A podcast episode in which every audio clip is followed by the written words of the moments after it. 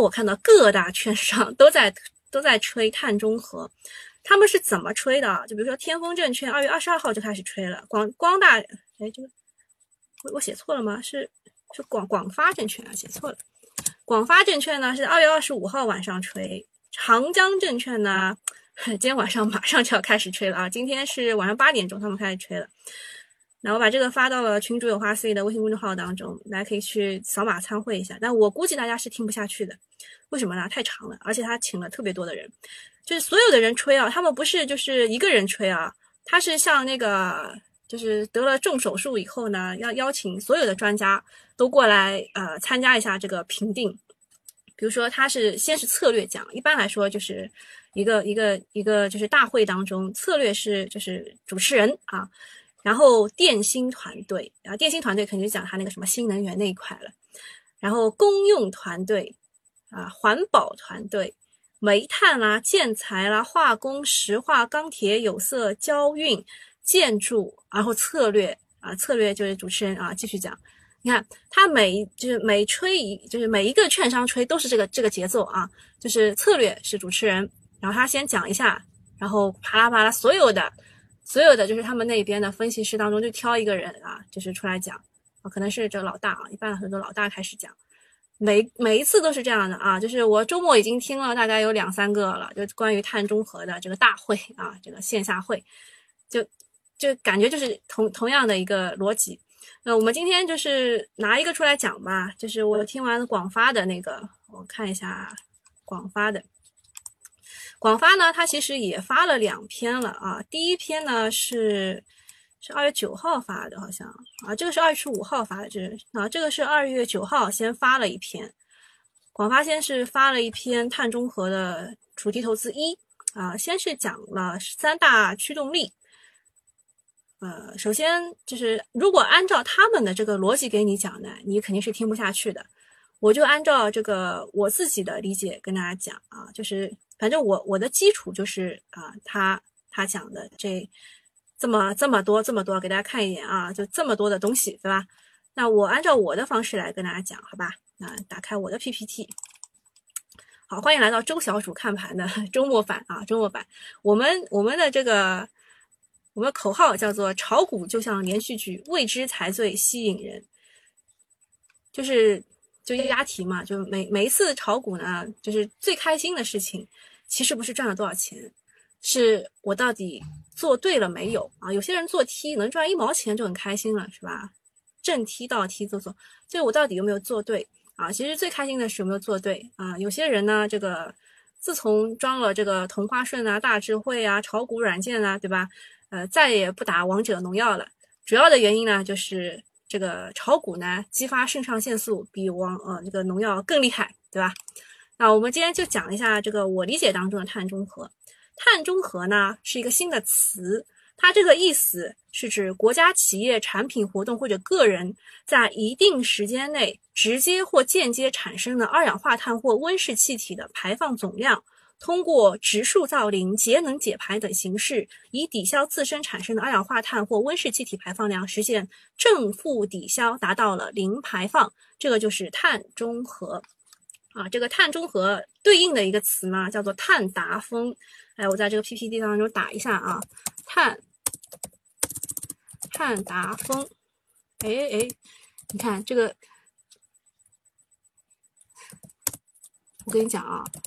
一般来说，一般来说，这个词是肯定有的。为什么？因为它是重点词汇啊。碳达峰是什么意思呢？就是我们所有的人，或者是就整整个国家吧，以国家为主啊。我们国家啊列的军令状是到二零三零年要完成碳达峰，就是在二零三零年我们的碳排放量达到最高，然后就要开始回落了啊，要完成这个目标。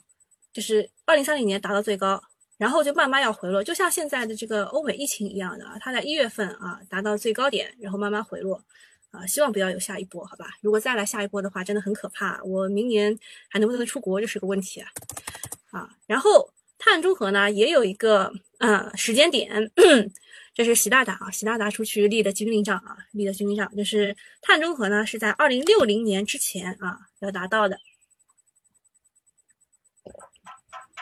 嗯，那么我们我们现在呢，如果你听完我这个直播以后呢，以后我讲三零六零，你就能懂了，对吧？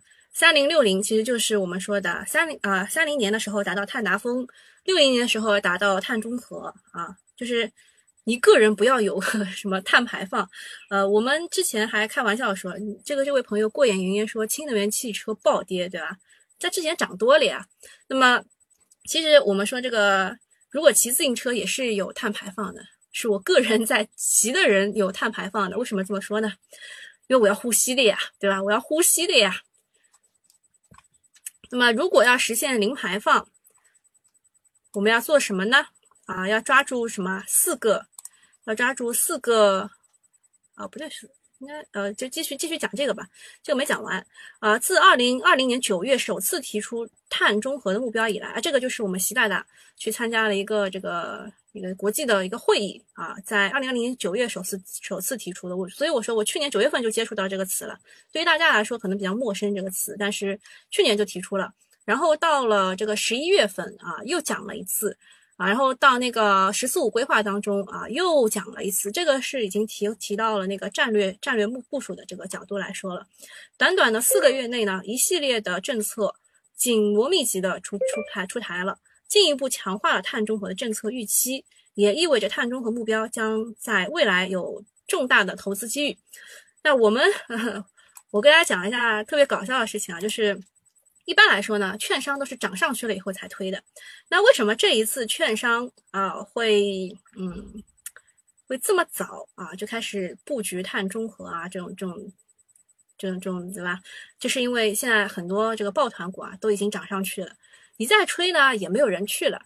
然后呢，就是有一些小票啊，我随便打一个，你们你们能理解就理解一下啊。有一些小票呢，它它就已经已经回的差不多了，随便打一个啊，嗯，最近涨的比较多的，哎，算了，我们就打六零零吧，看一看整个情况。哎，我我登的是啊，我登的是万德，哎，就这个吧。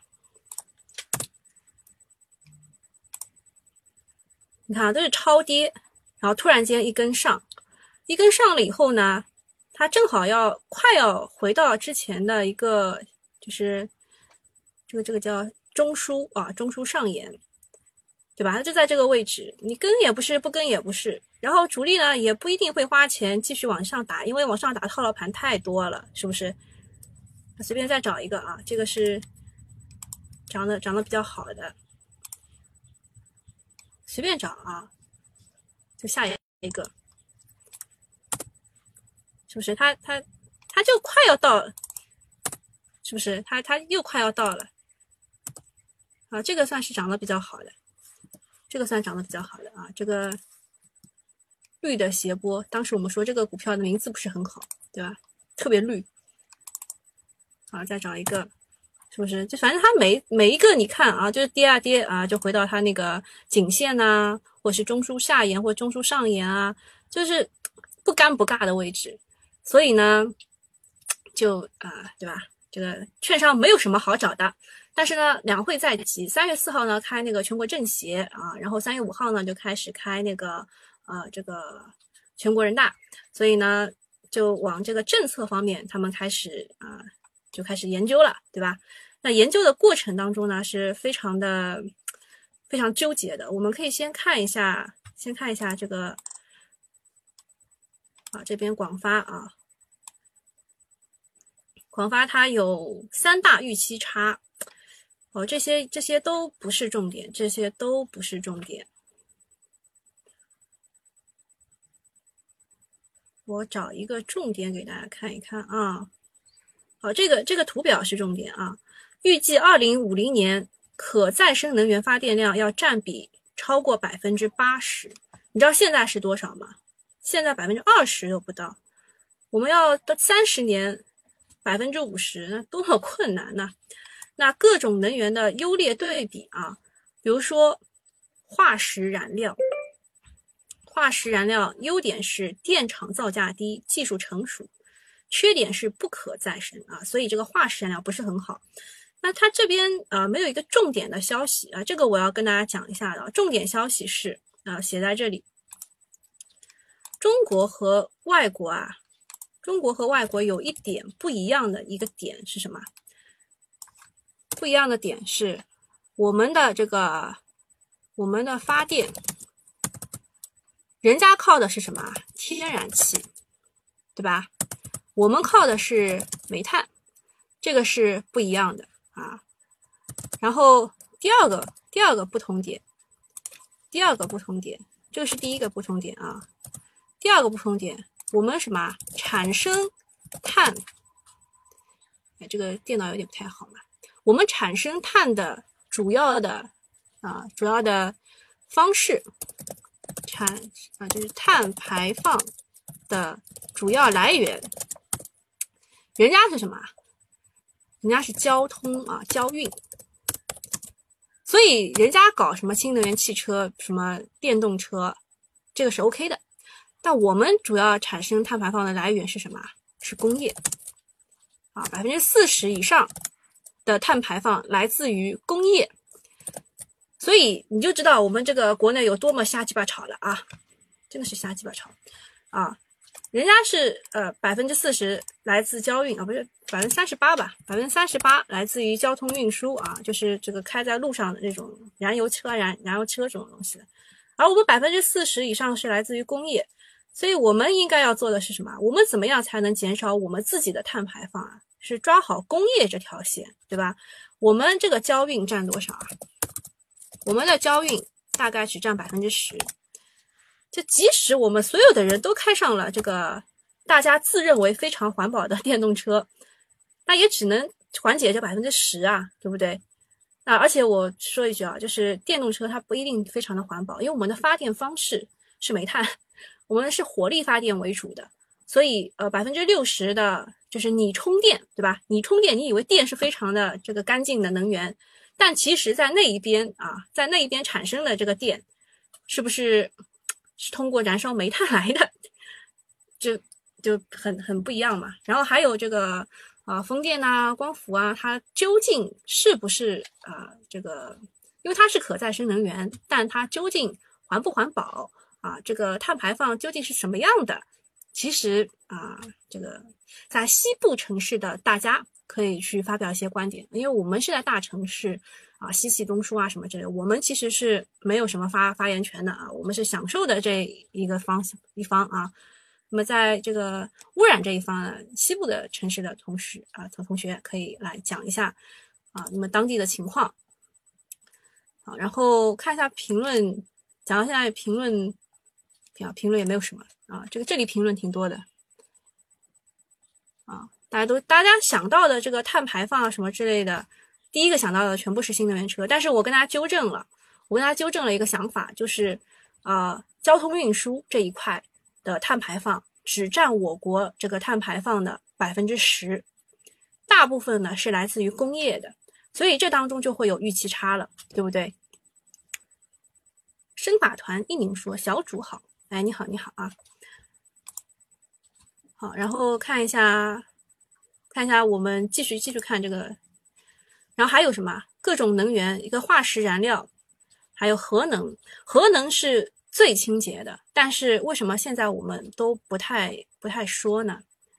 为什么呢？嗯，因为卡脖子嘛。我们不希望继续啊，由于我们的高调被人家卡脖子，对吧？五 G 已经高调了一回了。然后再看一下这个地热能，地热能也是可再生的，分布比较广泛。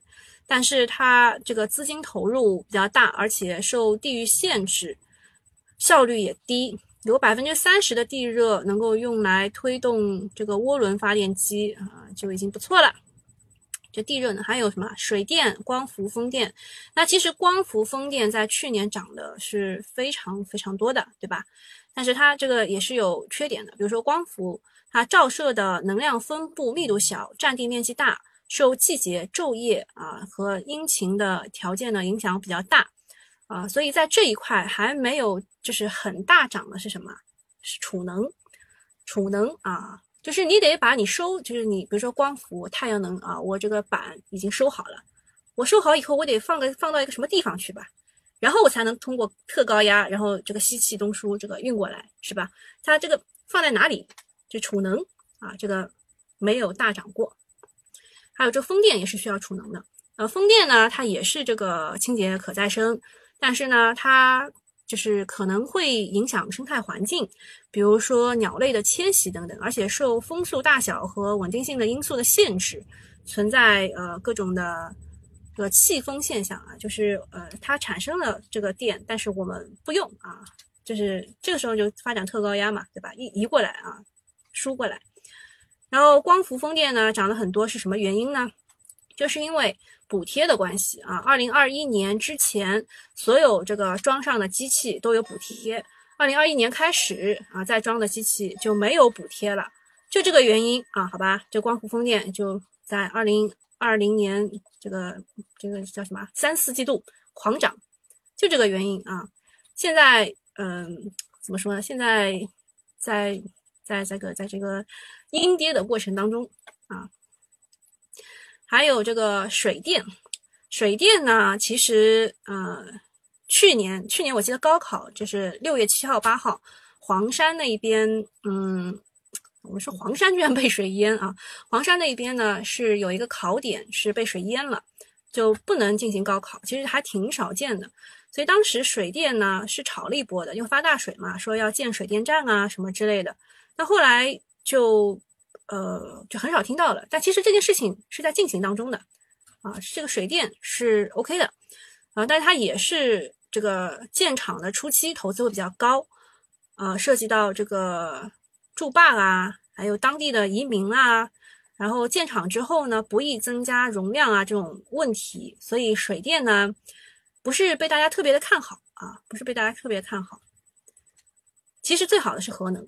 啊，但是啊，由于这个什么日本的这个福岛啊什么之类的，大家都对这个核能说，你不要来，你不要装到我这里来，不要不要装到我这里来，啊，怕这个泄漏啊什么之类的。其实还是蛮安全的，只不过是大家的这个对吧？其实我也是这样想的，你千万不要装到我这里来。但其实核能啊什么之类的，也是要走分布式了啊，我们就不讲嘛，对吧？大方针不讲。嗯，再来看一下他们巴拉巴拉写了这么多啊，我们就看一下，首先碳中和吧。碳中和，我是我是去年就“十四五”规划的时候就开始跟大家讲了嘛。呃，也是从呃我们我们基本面是从什么从上至下看的，首先是政策，然后是行业，然后公司啊，最后就是找一个买卖点，是吧？那么政策当中是全球，再到中央，再到地方，自上而下推动的，所以碳中和是未来就二零六零年之前吧。是呃，是最最大的一个一个就全球努力的方向，嗯，而中国要有三步走，三步走。首先，碳达峰就是二零年到三零年，就是我们近十年。也就是说，你要炒的话，首先这个这个呃这个流程你得知道，是吧？流程就是首先要打碳达峰。呃，重点在于控制煤炭消费，发展清洁能源，引导低碳转型，大力推进新能源汽车太呃替代传统燃燃油汽车。其实我刚刚也讲了啊，就是其实你得控制的是煤炭啊，后面的这一些就是什么引导啊什么之类的，只不过是呃这个这个就那个那个是百分之十啊，控制煤炭消费百分之四十是吧？然后快速降低。碳排放是在三零年到四五年，它要大规模利用可再生能源，实现交通部门全面电力化，发展负碳技术。然后在四五年到六零年的时候呢，要深度脱碳，实现碳中和。那这个时候呢，就是工业发电端和居民侧全面完成低碳改造，负碳技术大规模的推广。那么我们看得出来啊，首先是这三个条件，对吧？第一个条件是煤炭消费要控制，然后呢，就是新能源汽车要替代传传统的燃油汽车。讲到新能源汽车，大家想到的就是电动车啊，其实可以考虑一下这个氢氢氢气啊，氢汽车。那么那个氢汽车呢，也说了，说上海说要在二零三零年要达到一万辆啊，一万辆。我这个不知道周围有没有人想要做第一个吃螃蟹的人去尝试一下啊。那么这个之后呢，就是。呃，交通部门要全面的电力化，然后才是工业和居民。所以交运这一块再看一看，想象空间啊，这个这个是他这个，就就是二月九号发的，广发二月九号发的，当时还不是特别成熟，然后二月二十五号来了，二月二十五号来了，这个这个可以看，这可以可以看一看啊。二十五号的时候呢，是策略戴康做的主持人啊，然后请了各种的，还比较有名的人吧。电信的陈子坤啊，他推的是碳酸铁锂啊，说碳中和的必由之路。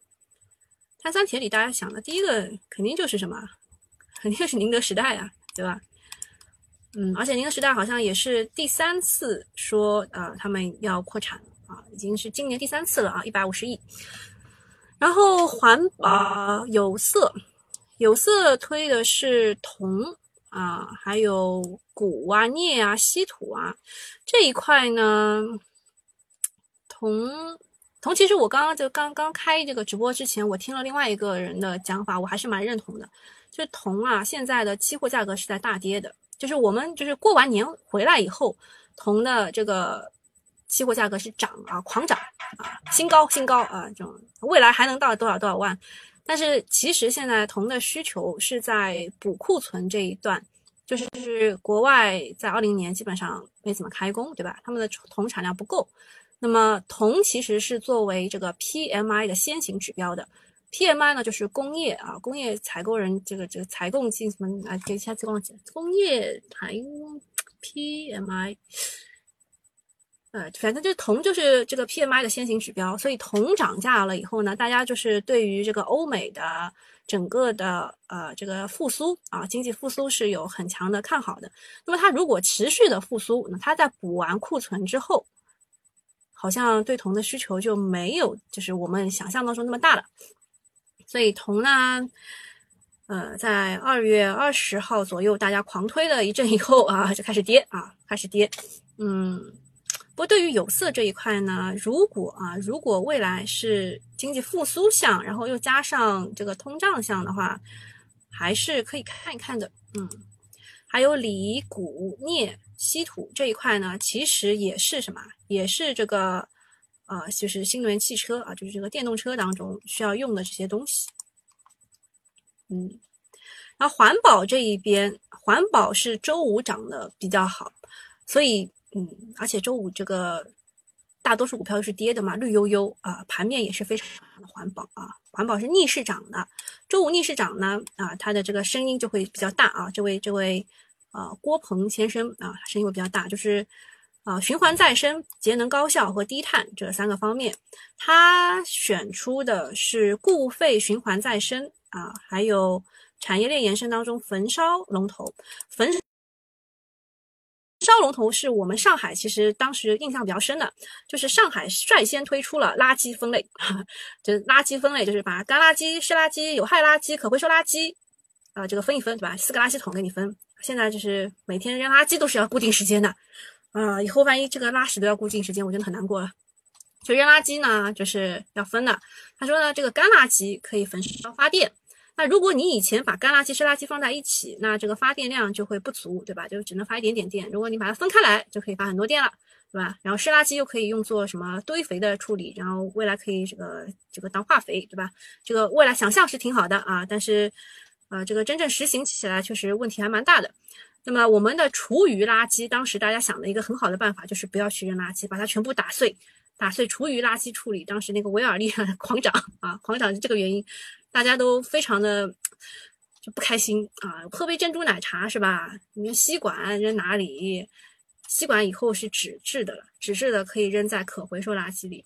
然后这个杯子是塑料的话呢，得扔在这个干垃圾里。然后里面如果没有喝完的珍珠，它是湿垃圾，所以你得这样分。所以他当时就不想订珍珠奶茶的。那呃，这个环保当中呢，他推的是呃固废处理和。焚烧啊，焚烧焚烧龙头。那我突然想起来，川能动力也是买了一家垃圾焚烧的企业，这个算是想在国家之前吧。啊，还有家电拆解的龙头企业只有一家，啊，家电拆解只有这一家。中在什么？嗯，是这个吗？待会看一下啊，它其实后面都会有。还有农业粪污资源化，还有节能增效、新能源环卫环卫装备龙头，环卫装备龙头就那几家嘛，对吧？大家都知道的呀，这个就是环卫车，然后还有这个垃圾桶什么之类的，就是这个其实很贴近社会的啊。你想一想，这个大家都经历过的。城市清洁高效供热相关的企业，就现在天气冷嘛，对吧？制冷以后也可以有，还有机械类的，机械推的是光伏、锂电加速扩产，龙头设备直接直接受益。它推的是光伏和锂电的设备啊，嗯，然后化工推的是新能源、新燃料和可降解。可降解呢，真的是涨了太多了，什么金发、金丹，生物柴油算是一个新的热点啊，生物柴油。还有建材的话，推的是节能材料；建筑的话，推的是呃装配式建筑。嗯，好，就是你刚看了一个目录吧，我们就花了多久了？啊，花了很久了，是吧？这个才是刚刚开始啊！大家，大家往后看，大家往后看。如果你们只要那个那个啥的话呢，拉到最后也是有的啊，拉到最后也是有的。我们可以啊，这这个是那个可降解塑料啊，可降解塑料。然后，哎，它它真的是每每一个每一个行业都分开来讲了，所以，嗯，所以还真的是每个行业都要去看一下，各种图表是吧？所以我在跟大家讲的时候呢，大家就知道了，我平时的工作不是那么轻松的。台下一分钟，台上十年功。我得看这么多的字，感觉就每天在看大家的这个毕业论文，就这些人都在给我写毕业论文。好看一下这个，在我们开始下一趴非常艰难的过程当中，先看一下大家的留言啊。奔跑的树懒说，工业园区减少，化工企业兼并啊，其实是这样的，嗯，就是它其实也不是减少，它是不符合这个国家标准的，它就给你关停。然后化工企业兼并呢，也也是差不多的，嗯，工业园区就是往没有什么人的地方开始就是撤嘛。我们当时去有一月一号元旦去那个什么地方，看到对面有一家水泥也是工厂，也也已经搬掉了，已经搬掉了，就是因为这个要有要有人的地方。有人说我的眼镜框不错，大大的，青云路买的啊。下周大盘怎么走？企稳回升。啊，好，大家关心的，他你们关心的呢是下周怎么走？还有人问明天怎么走呢？那那更更短了啊。其实我讲的呢，是我我认为还是蛮重要的，就是未来十年呢或者怎么样的一个过程。嗯，当然就是现在也可能会有一波吧，因为这个券商都这样推了。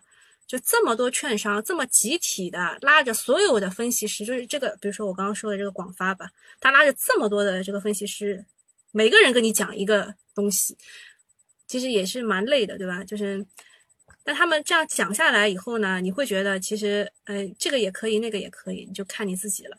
嗯，给大家一个重磅的吧，就是，就这边有一个表格啊，这边有个表格，也是。也是某公众号根据啊刚刚这一些研报当中整合出来的，我觉得可以参考，但是不能啊不能就是完全相信，好吧？就是它也是根据这个研报来来综合起来的。比如说钢铁这一部分，我们刚刚看到了，其实钢铁啊炼钢是需要花煤的，是吧？那炼钢需要花煤的时候，那钢铁这个厂肯定是要整合的，嗯。在这个当中，在这几个当中，其实，哎，我不能表达我明显的偏好，就大家看一看吧，啊，来自己看一看。然后，呃，还有电解铝，电解铝这个云铝股份呢，周五的时候特别搞笑，周四的时候，葛老大和张盟主两个人排板买，就是扫板排板，打涨停也要买。周五的时候 跌停也要卖，摁啊摁啊，就是就明明明显就是就是有人有人撬撬跌停了，然后把它摁下去，撬跌停了把它摁下去，是吧？嗯，然后还水泥，嗯，电解铝、水泥、石化新材料，啊这一块啊石化新材料会比较多嘛，然后还有煤化工，煤化工这一块。嗯，其实这这里面其实都已经啊有点涨上去了，只有水泥没怎么涨啊。就这一张表格当中，但是我们我们这个其实，在这样看来的话，这个表格得做的特别大啊，因为它比如说啊，比如说，比如说这个碳中和三大驱动力、能源革命、能源安全、能源责任，这当中这当中就有十几只股了。啊，这当中就有十几只股了。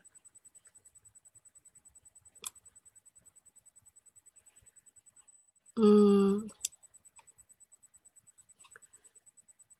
我国啊，首先大家还有还要有一个印象啊，就是我们国家的碳排放大不大？蛮大的啊。我们国家，呃，中国、美国、欧洲之间的配比是多少呢？配比是。呃，看一下啊，这边有没有？这边好像，因为我看了太多的研报，我得找一找，找一找。啊，有了啊，在这边，呃，中国是占了全球的百分之二十五的碳排放，然后美国呢是占了百分之十三，欧洲占了百分之九。然后这三个地方呢，都是新能源车最大的生产消费地区。嗯，这个就是中国确实啊，这个碳排放量是比较大的，就大家印象当中一定要有这个东西，好吧？然后啊，天风的、广发的啊，对，广发这个。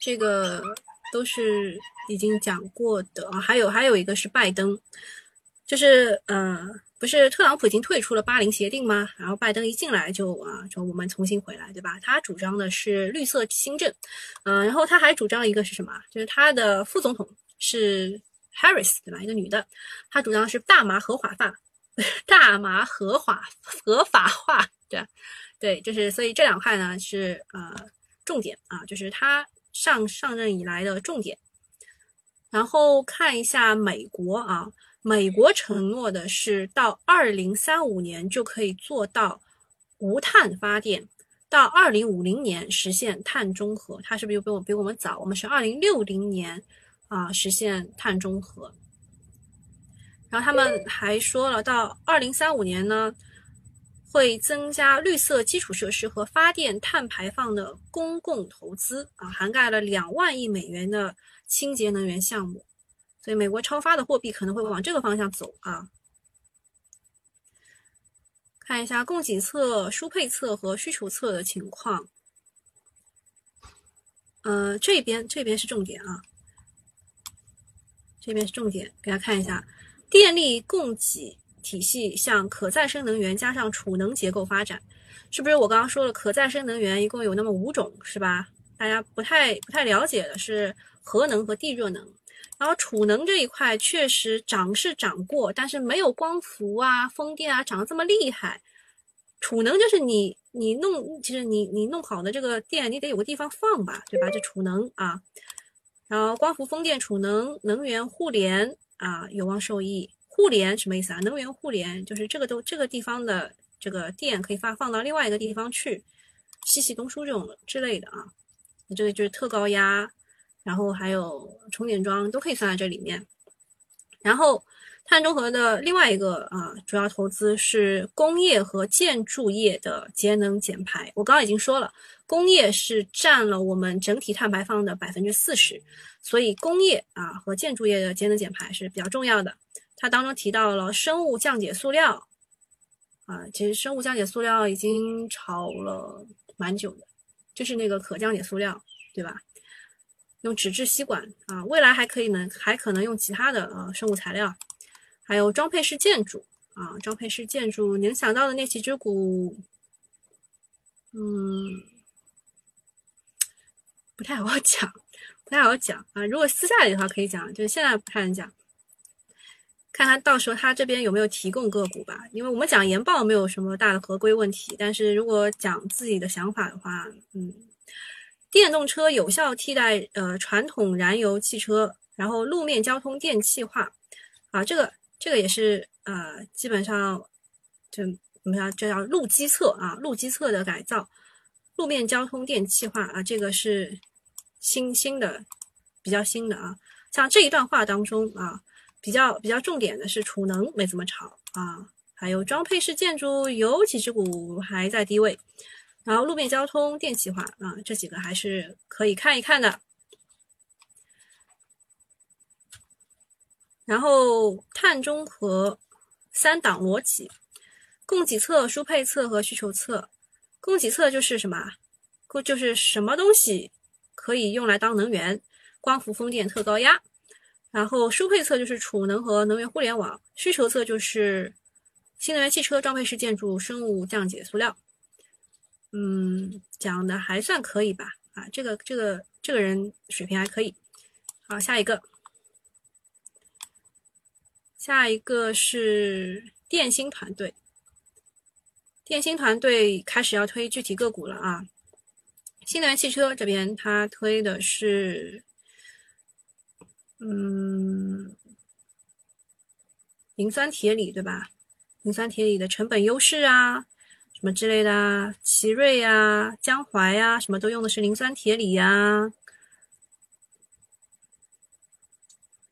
他觉得比较好的，其实应该是设备啊，各种类的设备。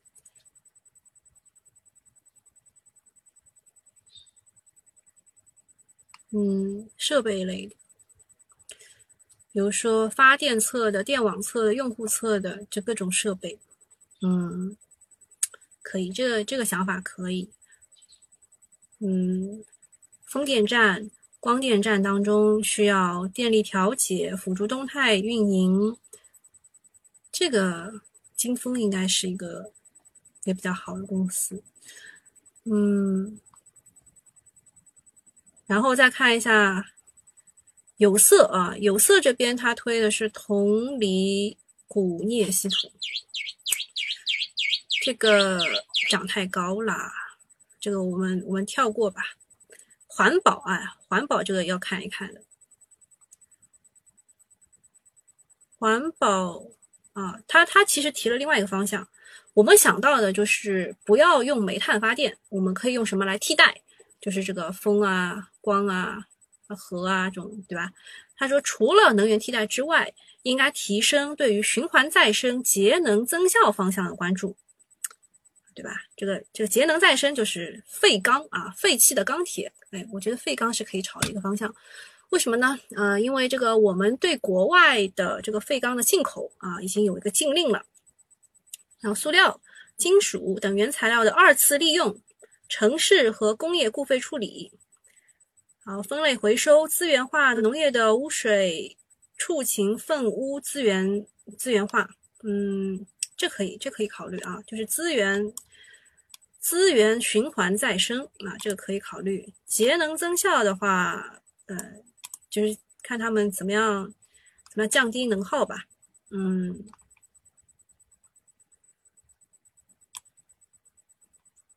循环再生，嗯，这是个好方向。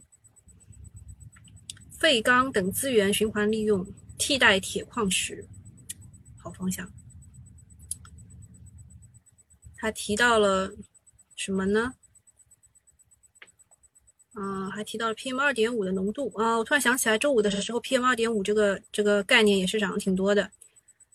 呃，就是我我们之前说环保嘛，首先第一个想法是脱硫脱硝，对吧？就环保，然后呢才是垃圾分类，最后呢炒的是就是可降解塑料啊就是这样一路炒过来的。嗯碳中和加环保。那其实大家想到的其实就是环保。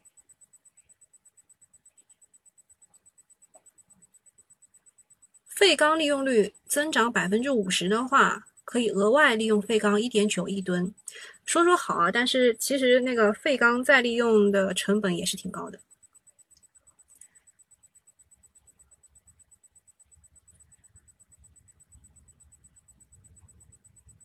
嗯，好看机械，机械我们刚看了，它是各种各种的装备啊，各种的装备，什么电池片呐、硅片呐，各种装备，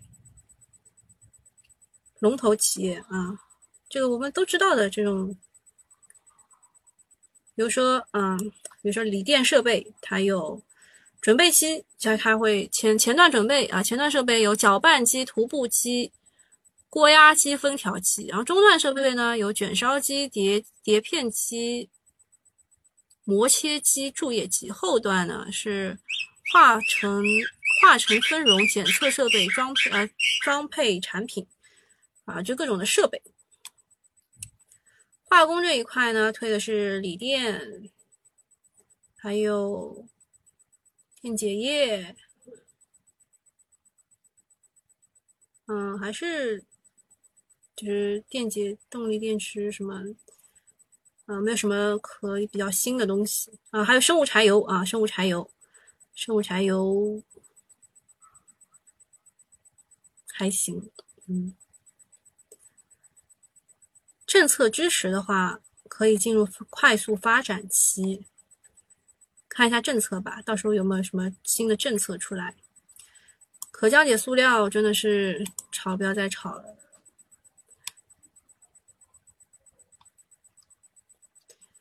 这个禁塑令，这个聚乳酸啊，这个他提到了金丹科技、金发科技。哎，就这两个是龙头。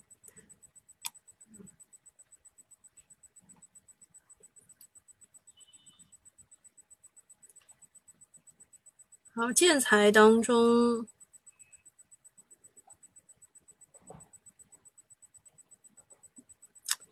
建材当中，玻璃，嗯，他看好的是玻璃。嗯，建筑，建筑，看一下，装配式建筑啊，看好的是装配式建筑，各种装配式建筑，有钢筋工程啊，想到的那几那两只什么钢构对吧？还有混凝土工程，可以使用预制的。这个夹心保温，所以比现浇筑增加五十毫米混凝土的保温层，还有模板工程，加大了木材的使用，啊，节约了木材的使用，还有外装修工程，啊，各种装配式建筑它都分四大类，可以节约时间，比传统的碳排放量可以减少百分之九点三三。还有施工废弃物的二次使用，嗯，好，终于看完了这一篇啊，终于看完了这一篇，我们大概已经花了快四十分钟吧。